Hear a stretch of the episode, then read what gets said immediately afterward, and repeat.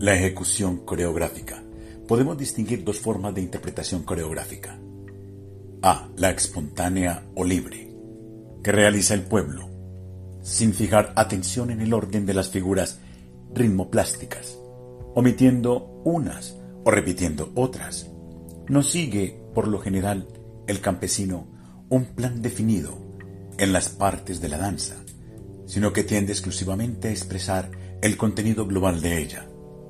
Así, en el bambuco, concretamente, se limita a interpretar el sentido de idilio campesino que informa a esta danza, descuidando la sucesión ordenada de las ocho figuras usuales o presentando solo alguna de ellas.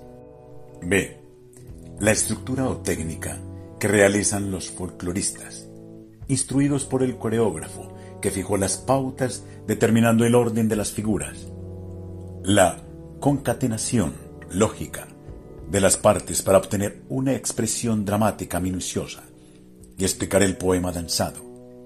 La primera forma que hemos llamado espontánea es anónima y representa un material hasta cierto punto amorfo, disponible para los coreógrafos.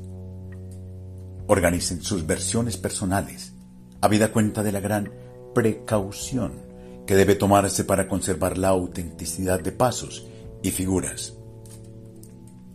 Y si se desea mantener la condición de danza folclórica, deben evitarse las tergiversaciones, estilizaciones y supuestos mejoramientos que produce un nuevo fenómeno coreográfico, computable como estudio o capricho únicamente, la segunda forma, que llamamos estructurada, posee de hecho un autor intelectual que se reserva los derechos de propiedad, con la misma razón que un músico que toma la tonada popular, folclórica, anónima, del bambuco, por ejemplo, y estructura u organiza una pieza particular de su ideación, llamada Las brisas de Pamplonita.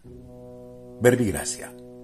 El bambuco por las razones expuestas de su gran dispersión en el territorio nacional, es considerado en los países extranjeros como el aire nacional colombiano.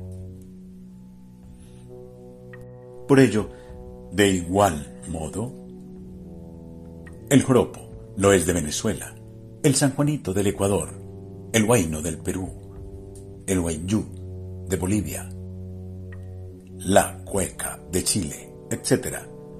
Nada más indicado que saber aprovechar esa circunstancia para exaltar nuestro bambuco, cuidar de su autenticidad en música, danza, canto y atuendo, instrumentos y atributos que le son propios, promover su enseñanza en todos los niveles educativos y en todos los estratos sociales, para utilizarlo como motivación colombianista como medio de recreación, como elemento de comunicación artística y como artículo turístico de gran sello folclórico.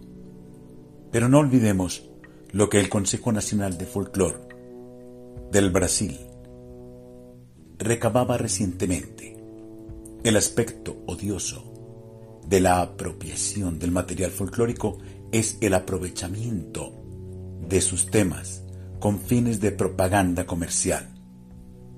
Si la ley no decide prohibirlo en forma terminante, correremos el riesgo de que las formas literarias y musicales de la cultura tradicional puedan, con la complicidad de los poderosos medios de comunicación en masa de que dispone la sociedad moderna, fijarse en la memoria colectiva, divorciados de su contexto original.